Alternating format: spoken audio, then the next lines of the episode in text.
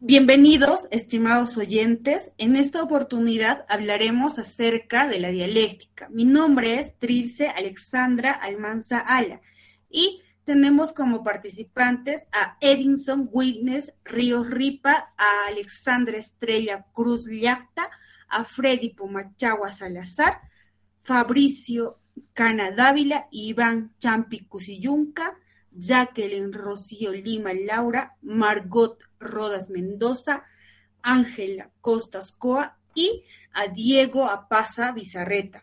La dialéctica es aquella técnica o retórica de diálogos que sirve para discutir la verdad mediante la exposición y confrontación de razonamientos y argumentos. En nuestra vida cotidiana, nosotros tenemos dos formas de utilizar la dialéctica y la conversación tradicional. La conversación tradicional consiste en que yo quiero tener la razón y trato de convencer de todos los modos posibles, mientras que la dialéctica es todo lo opuesto.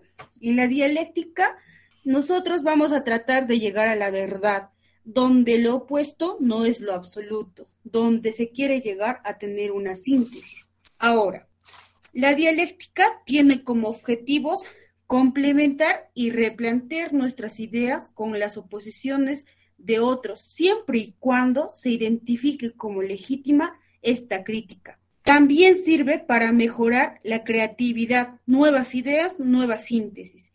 Y finalmente, sirve como estímulo permanente y para el mejoramiento personal. En esta oportunidad vamos a analizar el texto titulado Razonando con dialéctica, cuyo autor es Melciades Ruiz Rojas, donde hablamos las nociones elementales de la dialéctica. Y como primer capítulo tenemos a la contradicción, la polarización universal. Voy a plantear la siguiente pregunta. En su opinión, ¿cuál es la importancia de la polaridad gradual relacionada con la polaridad política? Adelante, Edinson. Buenas noches, compañeros. Bueno, voy a dar un breve concepto, en mi opinión, sobre la polaridad política. Para mí, creo que es el fenómeno por el cual la opinión pública se divide en dos extremos opuestos, eh, como todos sabemos, en la izquierda y en la derecha. Bueno, la polaridad gradual en la política es importante, muy importante porque nos permite ver puntos de vista diferentes y no solo opiniones fijas, opiniones absolutas, permitiendo así un consenso intermedio ante la disputa de los opuestos. Bueno, de esa manera se podría evitar conflictos políticos y de todas maneras aportaría mucho a la mejora del país. Gracias. Bueno, sí, compañero. Estoy de acuerdo, la polaridad gradual en la política es muy importante ya que esto conlleva la mejora del país, ya que la sociedad tiene distintos pensamientos o formas de pensar, ideologías, costumbres, las cuales siempre van a intervenir en la prosperidad de un país. Lo que puede evitar la polarización es centrar la atención de todos los grupos en el bien común del país, para así hallar ahí vías de encuentro, bases comunes para un proyecto de país que lleve a trabajar por encima de las ideologías y con sostenibilidad. Gracias. Gracias, me parece muy interesante el análisis que ustedes han realizado. En el segundo capítulo tenemos el movimiento de la materia, los cambios, ciclos y sus implicaciones en el tiempo y espacio.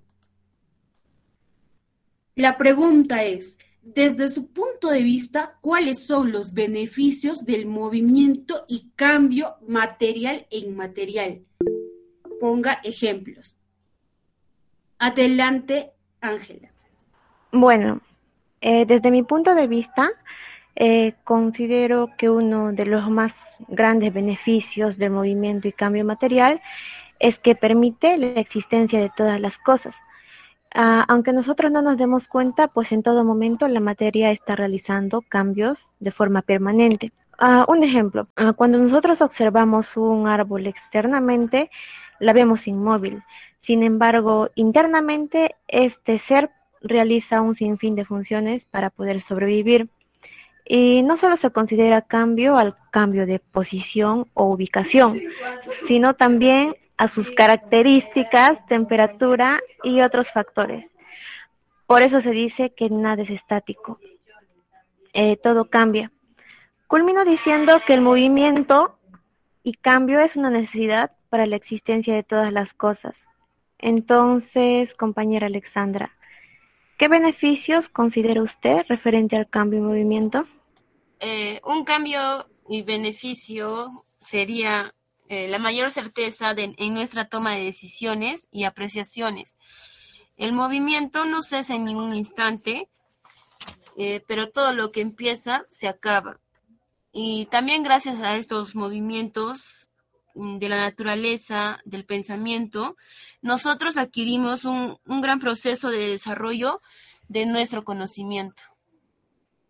Gracias. Ahora hablaremos acerca del núcleo de la dialéctica y la filosofía materialista, la materia y sus manifestaciones. Y para esto quiero plantearles la siguiente pregunta.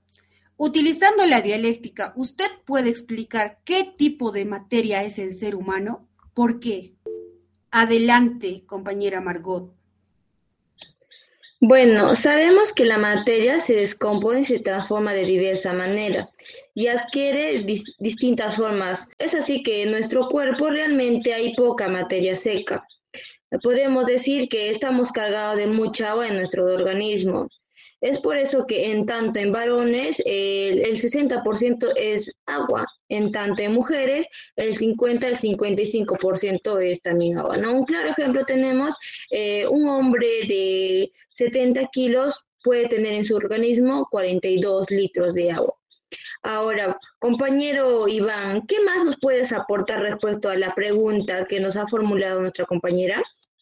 Muchas gracias por el pase pues sabemos que nuestro cuerpo está conformado también de varios elementos eh, químicos, dentro de los cuales podemos rescatar algunos de los seis elementos que tienen en su mayor parte nuestro organismo, que son el oxígeno, que es un 65%, es el que tiene mayor cantidad. Luego le sigue el carbono con 18%, el hidrógeno con 10, el nitrógeno con 3, el calcio con 1.5% y el fósforo con 1%.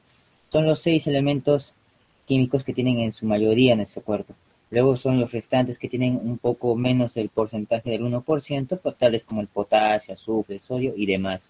Entonces aquí podemos ver que los humanos somos pura química y una combinación de elementos que hacen que nuestro organismo funcione como una materia pensante.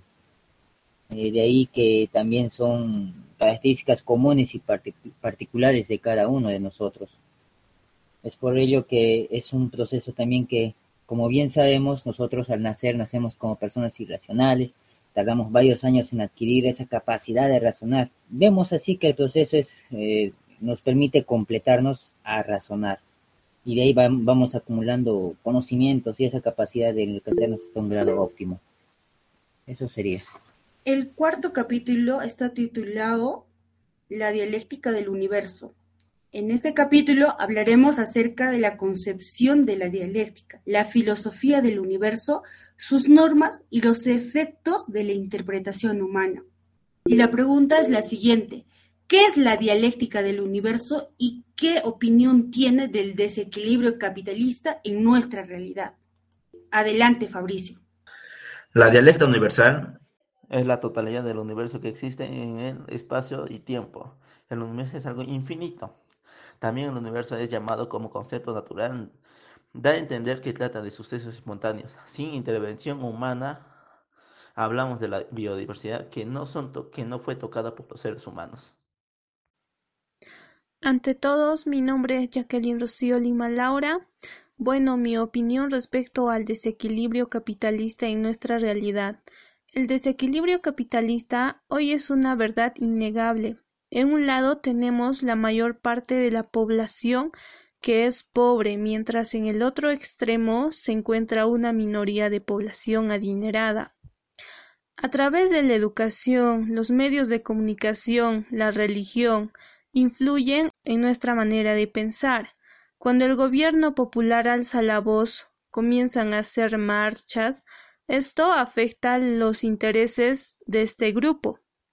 Para evitar un conflicto social entre estos dos grupos, el gobierno nos silencia con programas sociales compensatorios, tales como Fondo de Cooperación para el Desarrollo Social FONCODES, Programa Nacional CUNAMAS, Programa Nacional de Alimentación Escolar Caliwarma, Programa Nacional de Apoyo Directo a los Más Pobres, Juntos, entre otros. Gracias. Para finalizar este análisis, hablaremos sobre el último punto que habla de la incidencia de la dialéctica en el quehacer humano. El capítulo titulado de la teoría a la práctica. ¿Cómo afecta a las personas el desconocer el uso de la dialéctica? Adelante, Diego. Bueno, afectaría sostener una conversación, polemizar y razonar. El arte de lograr la verdad del descubrimiento con las contradicciones sostenidas en razonamiento del adversario y superando esas contradicciones. Bueno, le doy el pase a mi compañero ponente Edison Ríos.